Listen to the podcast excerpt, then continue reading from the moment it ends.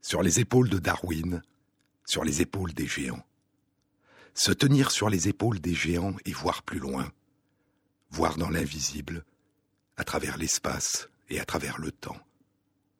Entrevoir des régularités cachées, des harmonies abstraites, des lois de la nature à l'œuvre dans le merveilleux foisonnement de la diversité du vivant, dans ses innombrables variations, ces oscillations qui le parcourent, ces liens invisibles qui tissent la trame de ces innombrables interactions, ces dialogues, ces combats, cette perception permanente de la présence des autres. Rassurante ou menaçante, surgissant soudain de nulle part, des pieds qui ne font pas de bruit, des yeux qui peuvent voir dans le noir, des oreilles qui peuvent entendre le vent souffler dans les tanières et des dents blanches acérées. C'est le livre de la jungle de Kipling. Le début du troisième chapitre, intitulé La chasse de K. La chasse de K, le python.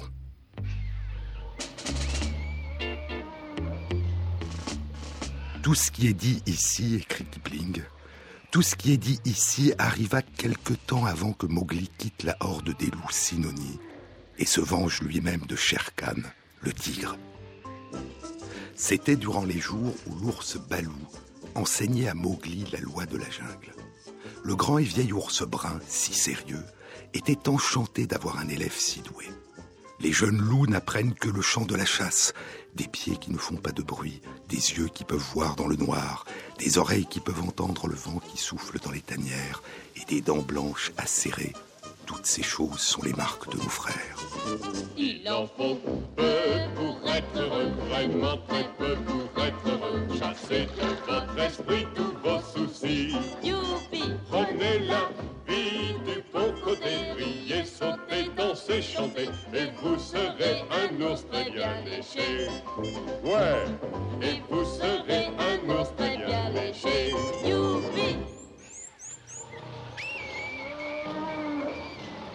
Mais Mowgli devait apprendre beaucoup plus que cela. Parfois, Bagheera, la panthère noire, traversait la jungle pour voir comment son petit se débrouillait, et elle ronronnait la tête contre un arbre pendant que Mowgli récitait la leçon du jour à Balou. Le garçon savait grimper presque aussi bien qu'il savait nager, et savait nager presque aussi bien qu'il savait courir. Et alors Balou, le maître de la loi, lui enseigna les lois de la forêt et de l'eau. Comment distinguer une branche pourrie d'une branche ferme? Comment parler poliment aux abeilles sauvages quand ils se retrouvaient soudain face à un essaim à 15 mètres au-dessus du sol? Ce qu'il fallait dire à Mang, la chauve-souris, quand il le dérangeait dans les branchages à midi? Et comment prévenir les serpents d'eau dans les étangs avant de faire jaillir l'eau en plongeant parmi eux?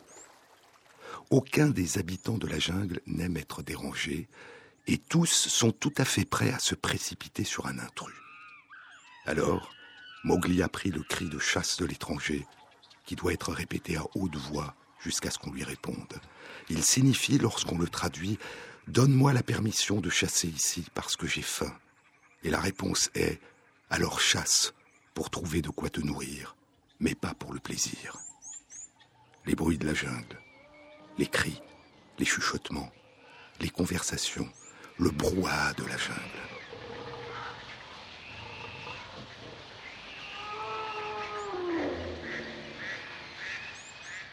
Les animaux ne dialoguent pas seulement entre eux, entre animaux de la même espèce, ils dialoguent aussi avec des animaux des autres espèces qui les entourent.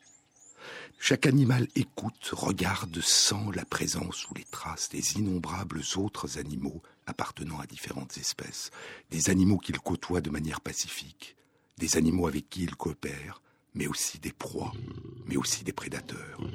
Chaque animal espionne les autres, chaque animal est espionné par les autres pouvoir percevoir et ne pas être perçu, ou être perçu mais pris pour un autre, le mimétisme, le camouflage, ou au contraire les couleurs ou les formes ou les sons ou les odeurs qui s'affichent et qui trompent, faisant croire au prédateur que la proie est pour lui un dangereux prédateur.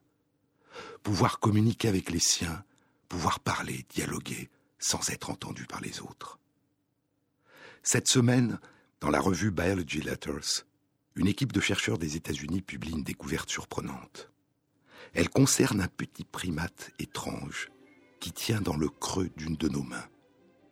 Il a une fourrure douce, de couleur brune ou ocre, de très longs doigts et de très longs pieds, et il a de très grands yeux lumineux, jaune-orange, qui ressemblent aux yeux des lémuriens, qui ressemblent aux yeux de l'adorable Mogwai, auquel il ne faut ni donner de bain, ni donner à manger après minuit, dans le film Les Gremlins, et aux grands yeux d'Iti, l'extraterrestre.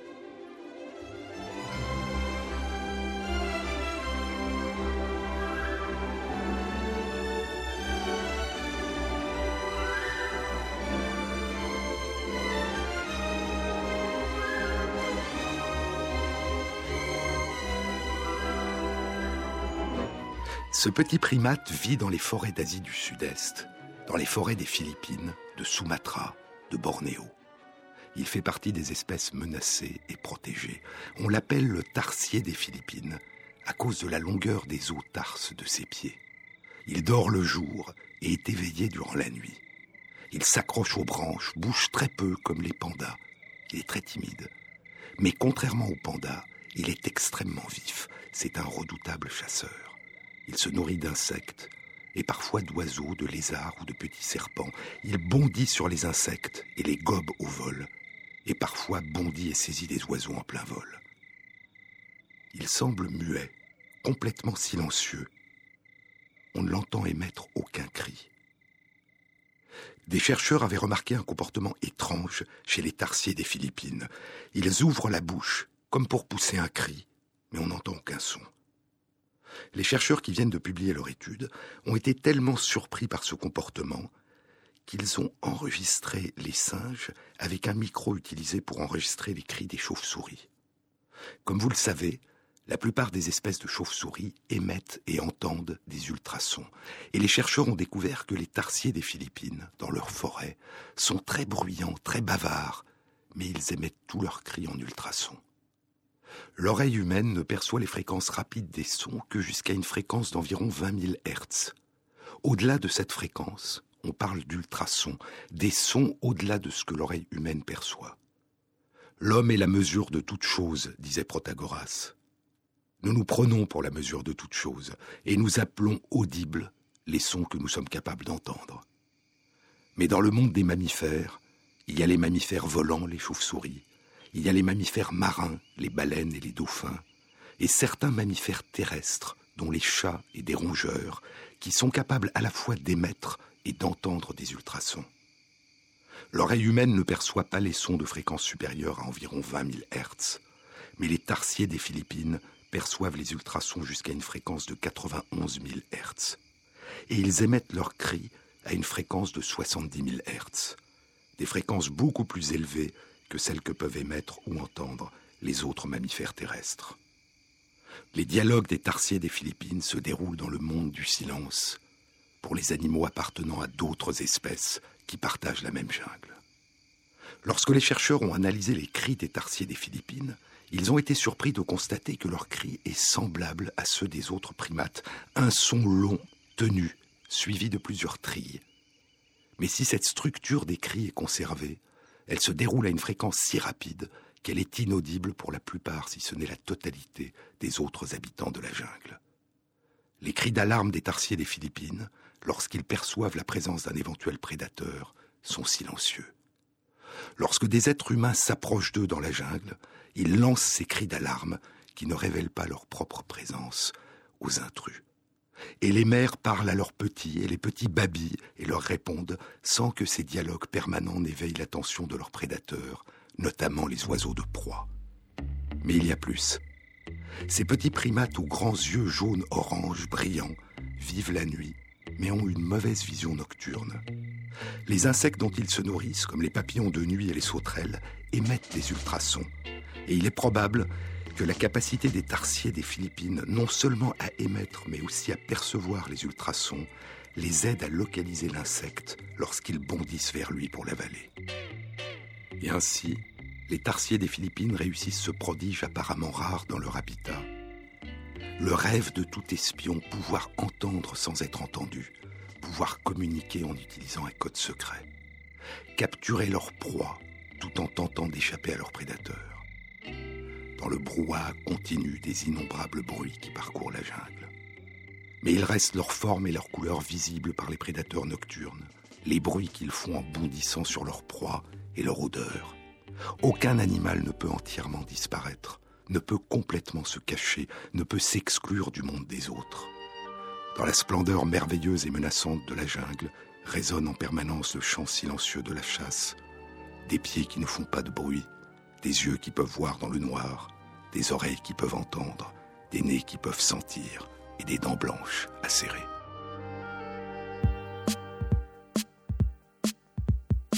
Sur les épaules de Darwin, sur France Inter.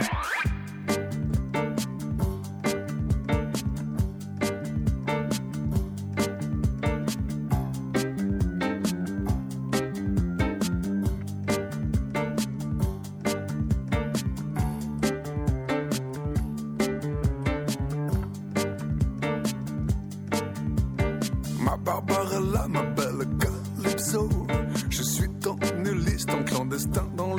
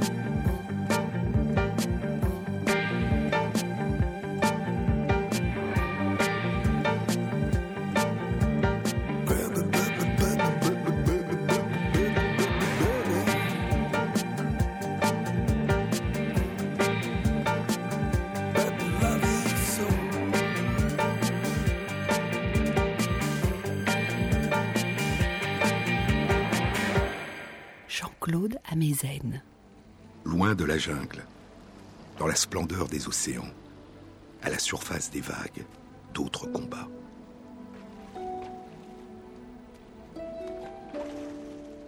Le soleil s'était levé depuis deux heures. Toute ma vie, le soleil levant m'a blessé les yeux, pensa-t-il. Juste à ce moment, il vit un aigle des mers, une frégate, avec ses longues ailes noires qui décrivaient des cercles dans le ciel au-dessus de lui. L'oiseau plongea brusquement, porté par ses ailes ramenées en arrière, puis recommença à décrire des cercles. Il a attrapé quelque chose, dit le vieil homme à voix haute. Il ne fait pas que chercher. Il ramait lentement et régulièrement vers l'endroit au-dessus duquel l'oiseau tournait, les ailes immobiles.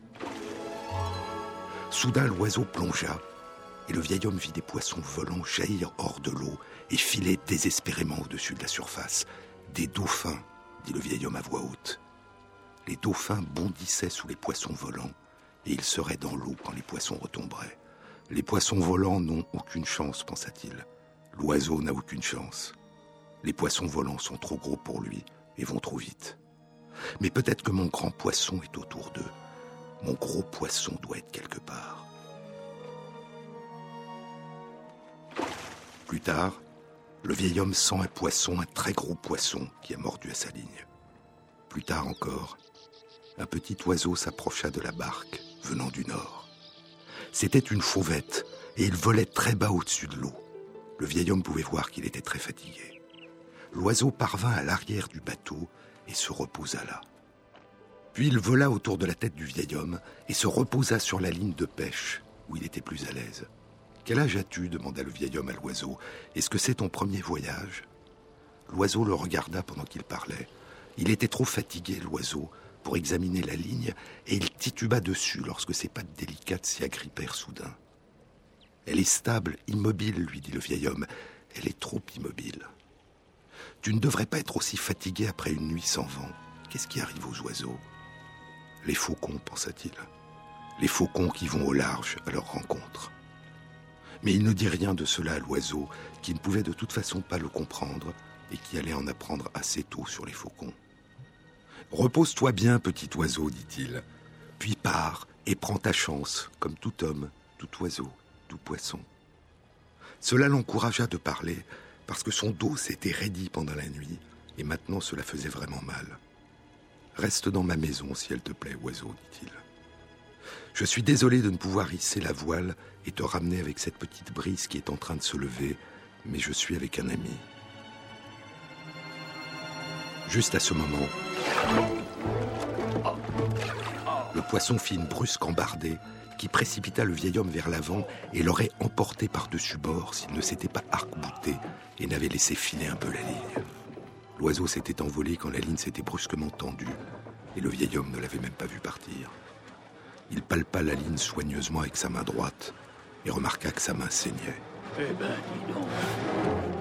Pour un gros, c'est un gros. Le vieil homme et la mère d'Ernest Hemingway. Un vieil homme qui pêchait seul dans une barque dans le Gulf Stream, dit Hemingway. Et cela faisait maintenant 84 jours qu'il n'avait pas pris un poisson. Il est au large. Une frégate, un grand oiseau de mer, prédateur de poissons, se fait voler ses proies par des dauphins.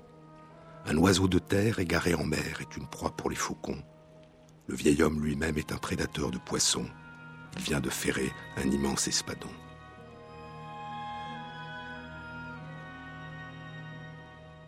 La lune s'était levée depuis longtemps, mais il dormait toujours, et le poisson continuait à tirer régulièrement sur la ligne, et le bateau continuait à avancer dans le tunnel de nuages. Il s'éveilla avec le mouvement brutal de son poing droit qui le frappa au visage, et la ligne qui le brûlait à travers sa main droite.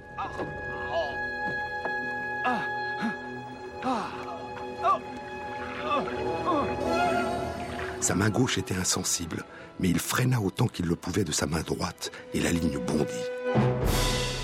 Finalement, sa main gauche trouva la ligne, et il s'appuya de son dos à la ligne, et maintenant elle lui brûlait le dos et la main gauche.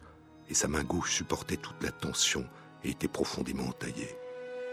Juste à ce moment, le poisson sauta, faisant exploser l'océan, puis retombant lourdement.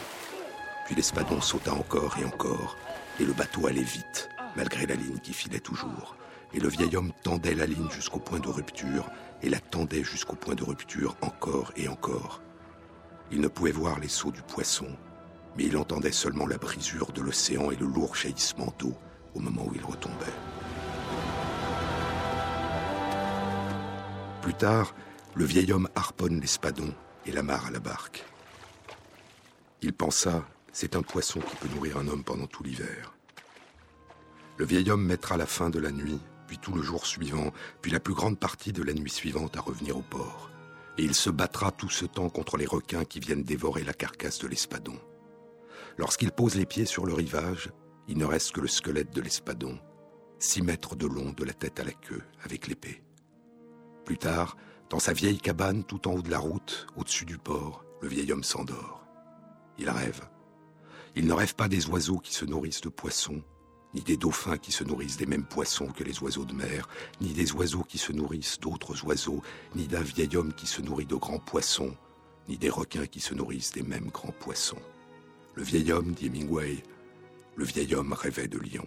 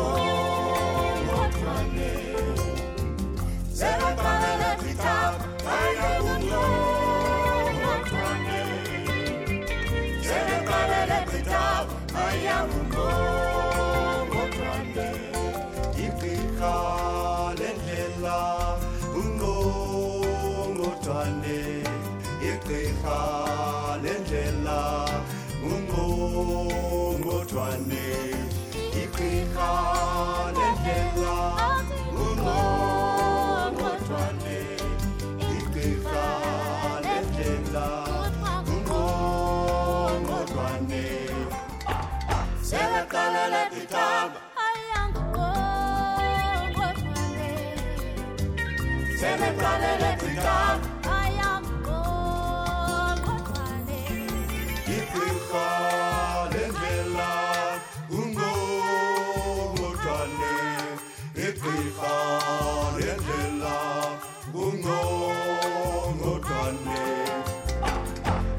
hlangana ditaba ayangungqongqothwane sebeqabele ditaba ayangungqongqothwane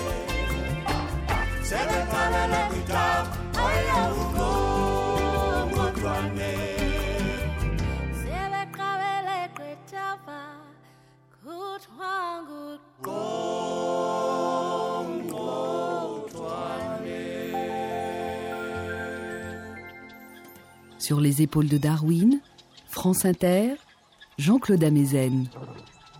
Le vieil homme rêvait de lions. Il rêvait de ces grands prédateurs de la savane auxquels aucun autre animal ne dérobe ses proies, sauf nous. Sauf nous qui sommes aujourd'hui les plus grands prédateurs de notre planète. Non pas dans le cadre de ce combat singulier, épique, entre le vieil homme et l'espadon géant et les requins, après 84 jours sans avoir pris un seul poisson, mais à une échelle quotidienne, industrielle, planétaire, qui menace d'effondrement les grands équilibres écologiques qui structurent le monde vivant. Cette trame invisible, ces oscillations permanentes qui le parcourent, ces marées qui le soulèvent, l'emportent et se retirent. Tenter de découvrir des régularités cachées, des lois qui révèlent les forces et les contraintes à l'œuvre dans la nature, qui rendent compte des lignes de force et de fragilité du monde vivant et des dangers que nous lui faisons courir, des dangers auxquels nous nous exposons nous-mêmes en lui portant atteinte. Je vous ai parlé il y a deux semaines de ces vagues, de ces oscillations permanentes de la taille des populations d'animaux prédateurs et de leurs proies, qu'Alfred Lotka et Vito Volterra ont modélisées au milieu des années 1920, il y a trois quarts de siècle. Ces équations que Lotka et Volterra ont élaborées de manière indépendante et qui rendent compte de ce mouvement de balancier qui s'éloigne et revient et repart autour d'un point d'équilibre sans s'y arrêter, comme le balancier d'une horloge, comme un pendule. La population de prédateurs augmente à mesure que les prédateurs se nourrissent de leur proie, faisant diminuer la taille de la population de leur proie, ce qui provoque alors une diminution de la taille de la population des prédateurs et permet à la population de proie d'augmenter à nouveau, conduisant alors à une nouvelle augmentation de la taille de la population de leurs prédateurs. Chacune des deux populations passe par un maximum, puis par un minimum, puis par un maximum, suivant les oscillations de l'autre population, s'élevant, puis plongeant à la suite de l'autre. Mais derrière cette symétrie apparente, de part et d'autre d'un état d'équilibre dont s'éloigne constamment chacune des populations, Derrière la symétrie apparente de ces mouvements de balancier, il y a une asymétrie cachée. Dans cette course-poursuite permanente, la disparition de l'une ou l'autre des deux populations n'a pas la même conséquence pour l'autre. En effet, une disparition des prédateurs provoque une augmentation de la population des proies qui dépassera le sommet de ces oscillations maximales, alors que la disparition des proies entraînera une disparition des prédateurs tout du moins dans ce modèle très simplifié par rapport à la réalité, ce modèle très simplifié, une seule population de proies, une seule population de prédateurs. Et ce que révèle aussi le modèle de Lotka Volterra, il y a trois quarts de siècle, c'est une autre conséquence plus contre-intuitive, moins évidente, plus paradoxale de cette asymétrie.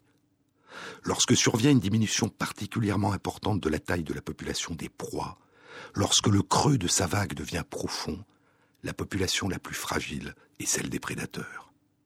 Au-dessous d'un certain seuil, au-dessous d'une taille minimale de la population des proies, dans ce creux de leur vague d'oscillation, c'est la population de prédateurs qui a le plus de probabilité de s'effondrer et de disparaître. Le modèle de Volterra est en fait un modèle à deux prédateurs et deux proies. Dans la mer Adriatique, l'une des populations de prédateurs est constituée par les poissons sélaciens, les requins et les raies et l'autre population de prédateurs est constituée par les pêcheurs des ports de Venise, Fiume et Trieste, dont les proies sont à la fois les poissons dont se nourrissent les Sélassiens et les prédateurs sélassiens eux-mêmes. Et je vous avais dit que des travaux très récents, publiés il y a deux mois, en décembre 2011, dans la revue Science, confirment cette implication des travaux de Voltaire. Dans un autre cas de figure proche de son modèle à deux prédateurs, une proie, mais qui ne concerne pas la mer Adriatique, mais l'ensemble des océans et des mers de notre planète. Une proie, des petits poissons de mer, les sardines, les harengs, les anchois, et deux populations de prédateurs en concurrence pour les mêmes proies. Les pêcheurs et les oiseaux de mer, les macareux, les fous de bassan, les pingouins. Et quand les pêcheurs font que la quantité de petits poissons, de sardines, de harengs et d'anchois dans les mers baisse en dessous du tiers de leur quantité maximale, les populations d'oiseaux de mer qui s'en nourrissent commencent à s'effondrer. Les oscillations dans la taille des populations de prédateurs marins sont moins robustes, plus fragiles que les oscillations dans la taille des populations de leurs proies. Et lorsque nous entrons en concurrence avec des animaux prédateurs, en prélevant leurs proies, ce sont ces populations de prédateurs que nous risquons de faire disparaître en premier, avant même de causer la disparition des proies. En interférant massivement avec ces oscillations, ces équilibres dynamiques, nous les rendons instables. Nous risquons de provoquer leur effondrement et de faire disparaître d'autres populations que celles que nous prélevons nous coupons des liens invisibles qui relient entre elles des espèces différentes. Plus encore que les extinctions d'espèces, ce qui échappe aujourd'hui au regard, c'est une forme d'extinction beaucoup plus insidieuse. C'est l'extinction des interactions écologiques. Les grands écosystèmes se construisent sur des réseaux d'interaction entre les êtres vivants, faits de compétition, de coopération, de prédation, de relations d'interdépendance et aussi d'interaction entre ces êtres vivants et des processus physico-chimiques non vivants, l'eau, la température, l'ensoleillement, les barrières terrestres et marines. Et ces interactions lient entre eux les individus qui appartiennent à d'innombrables espèces, sur des échelles de distance qui vont de quelques millimètres à plusieurs milliers de kilomètres, dans des réseaux d'interdépendance complexes et dynamiques, toujours renouvelés. Les effets de rupture d'équilibre, peuvent mettre des dizaines d'années à devenir visibles en raison du temps de génération long de certaines espèces.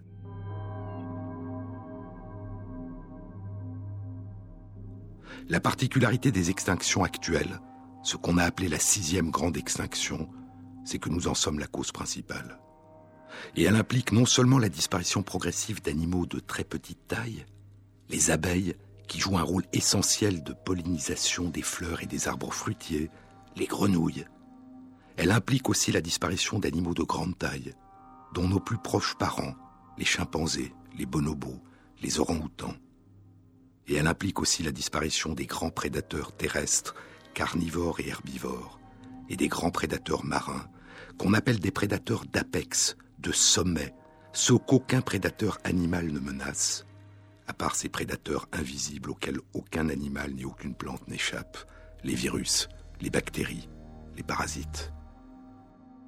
Ces grands prédateurs d'apex, du sommet, indépendamment de l'importance affective ou culturelle que nous attachons à certains d'entre eux, les lions, les tigres, les éléphants, les pandas, ils exercent une influence majeure sur la structure et la dynamique de très nombreux écosystèmes, et leur disparition peut avoir des effets en cascade qui se propagent au-delà du périmètre de leurs interactions directes avec leurs proies.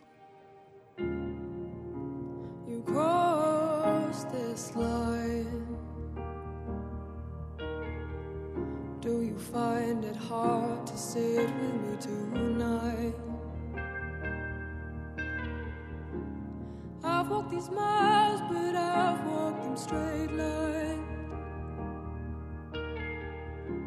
You'll never know what it's like to be fine. I'm wasting my young years. It doesn't matter. I'm chasing ideas. It doesn't matter.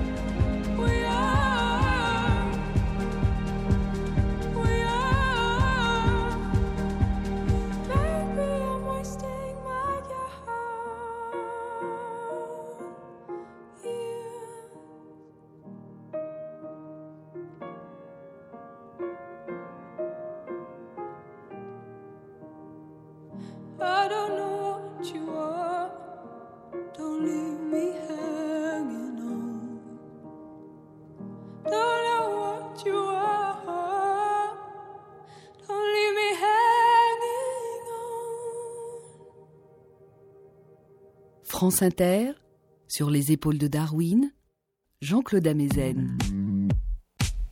Un article publié en juillet 2011 dans la revue Science fait un bilan des multiples effets en cascade que peut provoquer la disparition des grands prédateurs d'apex du sommet. Des effets sur la propagation des feux de forêt, sur la composition des lacs et des milieux marins, sur la séquestration de carbone et sur la robustesse, la résilience des écosystèmes. Certains de ces effets peuvent être spectaculaires. Sur l'île écossaise de Rome, L'élimination des loups depuis plus de deux siècles a conduit les herbivores à transformer un environnement de forêt en une île sans aucun arbre. En Amérique du Nord, les loups et les grands prédateurs carnivores n'ont commencé à disparaître qu'au début du XXe siècle. L'effet de leur disparition progressive sur la végétation est beaucoup plus subtil. Elle n'a pas causé la disparition des forêts parce que les vieux arbres persistent encore, mais l'augmentation des populations d'herbivores a entraîné une disparition croissante des arbustes, des jeunes arbres. Le taux de renouvellement des forêts est beaucoup plus réduit, et la disparition des forêts ne commencera à devenir visible que quand les grands arbres auront commencé à mourir. Dans les grands lacs des États-Unis vit un grand poisson prédateur qu'on appelle l'achigan à grande bouche, un nom qui vient de la langue des Indiens algonquins de l'Ontario, achigan, celui qui se bat, en raison de la farouche résistance qu'il oppose aux pêcheurs à la ligne. On l'appelle aussi en français la perche truitée. Dans les grands lacs des États-Unis, il se nourrit de nombreuses espèces de petits poissons qui eux-mêmes se nourrissent de zooplancton, de tout petits animaux qui remontent la nuit à la surface de l'eau pour se nourrir des phytoplanctons, de tout petits végétaux qui vivent près de la surface en réalisant la photosynthèse. Dans un des grands lacs du Michigan, une expérience a été faite qui a consisté à retirer tous les achiganes à grande bouche ou perches truitées et à les introduire ailleurs. La disparition de ces prédateurs de ce grand lac a eu une conséquence indirecte spectaculaire. La population des petits poissons dont se nourrit la perche truitée a augmenté considérablement, entraînant une diminution très importante des zooplanctons qui se nourrissent de phytoplancton et donc une augmentation considérable de la population des phytoplanctons. Les phytoplanctons occupent toute la surface du grand lac, changeant la composition du milieu du lac et modifiant profondément la capture de gaz carbonique, qui, au lieu d'être piégé par le lac, est libéré dans l'atmosphère. Ces oscillations et ces effondrements dans les interactions prédateur-proie peuvent aussi impliquer des prédateurs non vivants. Les oscillations dans les interactions entre les grands prédateurs carnivores et leurs proies, les prédateurs herbivores, ont pour effet d'entraîner des oscillations dans la répartition entre les forêts et les savanes ou les prairies. Et la proportion respective de terrain occupé par les forêts et par les prairies exerce un effet sur la fréquence, l'importance et la durée des incendies qui se déclenchent de façon spontanée. De manière générale, les incendies se propagent beaucoup mieux dans les régions de prairies que dans les zones de forêt. Et ainsi, à partir d'un certain seuil de déforestation, dû par exemple à une diminution du nombre de prédateurs carnivores et à l'augmentation de l'activité des herbivores, les incendies vont devenir de plus en plus importants et contribuer à faire disparaître les forêts et les écosystèmes complexes qui s'y déploient. Et ainsi, dans les régions où les forêts sont importantes, les grands prédateurs carnivores empêchent indirectement les incendies de se propager. Ils sont les gardiens des forêts.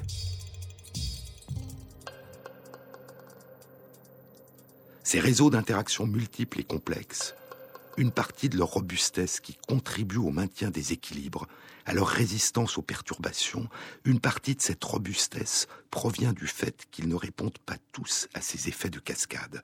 Il y a dans les interactions qui tissent ces réseaux certaines interactions antagonistes qui évoquent ce jeu que les enfants jouent à deux, ce jeu de réponse gestuelle très rapide, le jeu papier, caillou, ciseaux. L'index et le majeur écartés, des ciseaux, le poing serré, un caillou, la paume de la main étendue à plat, une feuille de papier. Si le concurrent fait le signe des ciseaux, il faut répondre par le signe du caillou qui ébrèche les ciseaux. Si le concurrent fait le signe du caillou, il faut répondre par le signe du papier qui recouvre le caillou. Les ciseaux gagnent sur le papier, mais perdent contre le caillou. Le caillou gagne contre les ciseaux, mais perd contre le papier. Aucun des trois ne gagne sur tous les autres. Et ces asymétries dans les interactions entre les animaux appartenant à différentes espèces participent à la résistance des écosystèmes et au maintien de la biodiversité. Mais à partir de certains seuils vont se produire les ruptures d'équilibre, les effondrements d'oscillation, les basculements dans des états alternatifs, sous la forme de phénomènes de tout ou rien. Les oscillations semblent robustes, et soudain, une population s'effondre, entraînant une recomposition des interactions sous une forme nouvelle. Peut-on prévoir ces seuils de basculement? Peut-on les prédire? Une étude vient d'être publiée à la mi-janvier 2012 dans la revue Nature. Cette étude explore une théorie élaborée il y a quelques années. Cette théorie propose que l'état de fragilité maximale d'un système oscillant, le moment où il s'approche d'un point de rupture, d'un basculement vers un autre état, est précédé par un ralentissement de la capacité du système à récupérer en réponse à de petites perturbations. Des oscillations sont robustes tant que de petites perturbations ne dévient que très brièvement ces oscillations et qu'elles reprennent très rapidement leur cours habituel. Mais lorsque la récupération prend de plus en plus de temps, dit la théorie, c'est que le système est prêt de s'effondrer ou de basculer dans un tout autre état d'équilibre. Selon cette théorie, cette caractéristique reflèterait la fragilité, l'approche d'un point de rupture, dans de nombreux systèmes complexes apparemment très différents, qu'il s'agisse de changements climatiques, d'effondrement d'écosystèmes, de rupture d'équilibre dans nos sociétés, ou de changement d'état de fonctionnement du cerveau, y compris de phénomènes de basculement pathologique, comme le déclenchement des crises d'épilepsie. Depuis quelques années, cette théorie a été partiellement confirmée dans plusieurs de ces domaines et l'étude publiée le mois dernier dans la revue Nature apporte une confirmation très claire dans un modèle d'interaction très simple entre de petites bactéries qui pratiquent la photosynthèse, des cyanobactéries. Mais si le ralentissement de la capacité de récupération d'un système d'interaction permet de prédire une augmentation de la probabilité de l'effondrement de l'équilibre, il ne permet pas de prédire quand cet effondrement aura lieu. Il traduit simplement un état de fragilité accrue du système. Et ce paramètre de ralentissement de la capacité de récupération après de petites perturbations est très difficile à évaluer lorsque les interactions sont multiples et se nouent à différentes échelles de grandeur. Mais au cœur de ces interactions complexes entre prédateurs et proies, au cœur de ces oscillations permanentes de la taille de leur population, il y a, je vous le disais il y a deux semaines, l'effet majeur que peuvent exercer les prédateurs sur leur proie par la peur qu'ils provoquent par la sensation de danger que leur seule présence fait naître.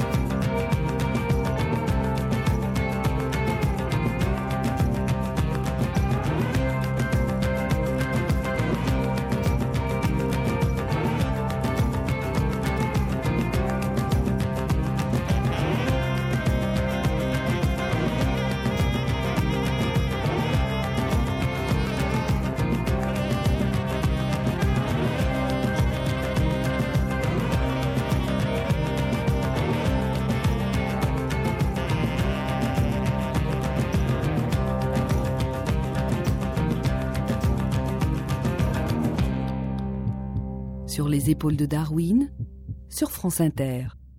Les capacités de perception, les émotions, les souvenirs et l'imagination des proies projettent dans leur monde intérieur la présence de leurs prédateurs, l'inscrivant en elles. Ces capacités permettent aux proies de tenter de fuir, de se cacher, d'échapper à leurs prédateurs, avec pour effet, en cas de réussite, une augmentation de la taille de la population des proies.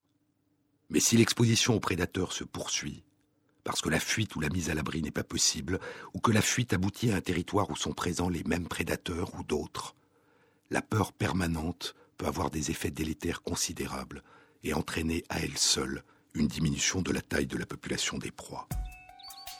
Et je vous ai parlé de cette étude publiée il y a deux mois dans la revue Science. Cette étude réalisée chez de petits oiseaux, les moineaux chanteurs, les bruants chanteurs, qui vivent dans les îles de la Colombie-Britannique au Canada.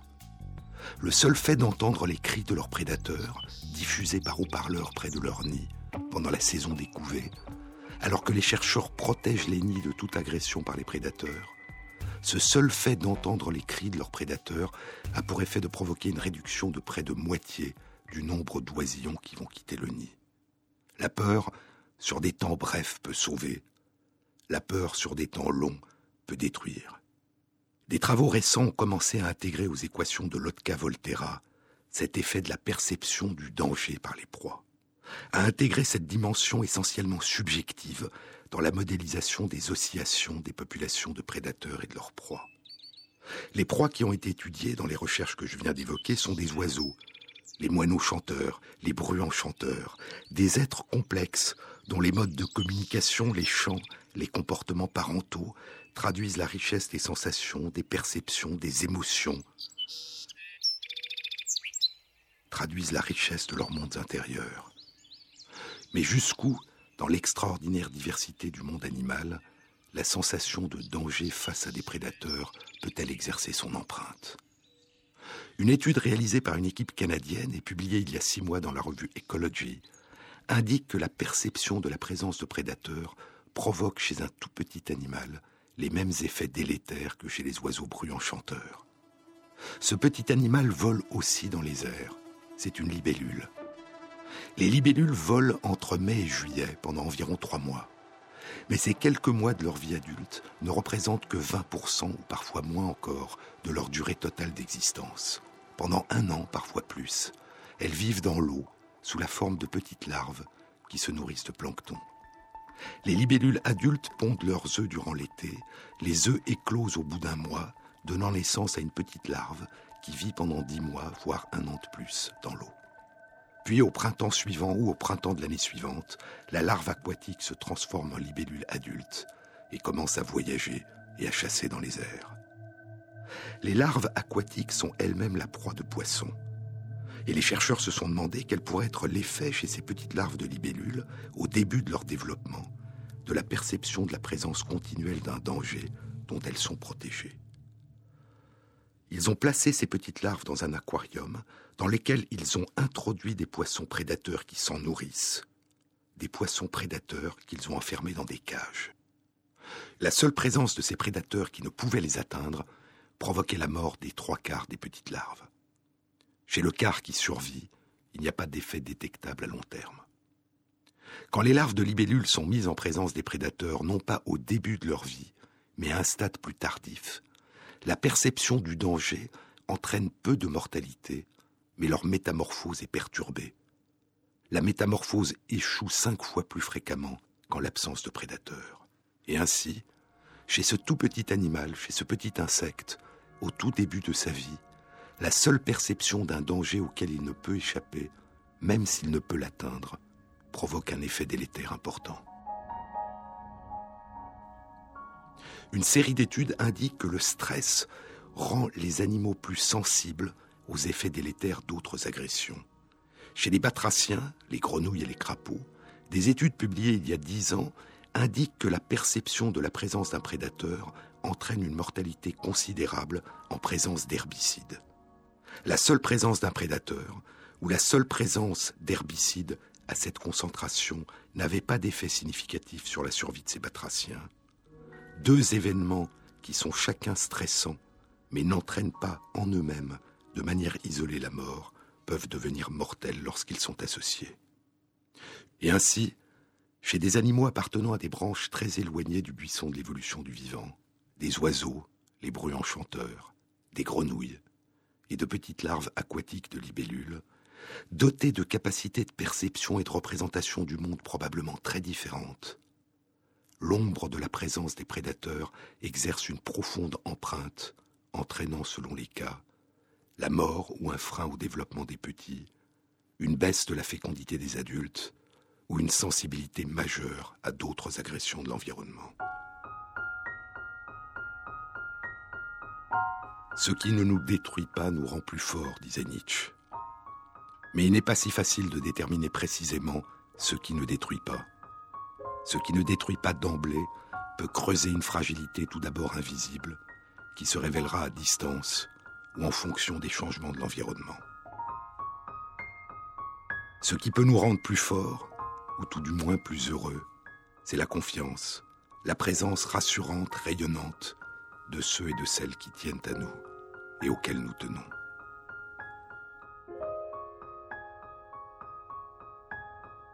Quand l'amour est la seule chose qui existe, dit Emily Dickinson, quand la seule chose que nous savons de l'amour est que l'amour est la seule chose qui existe et que cela nous suffit.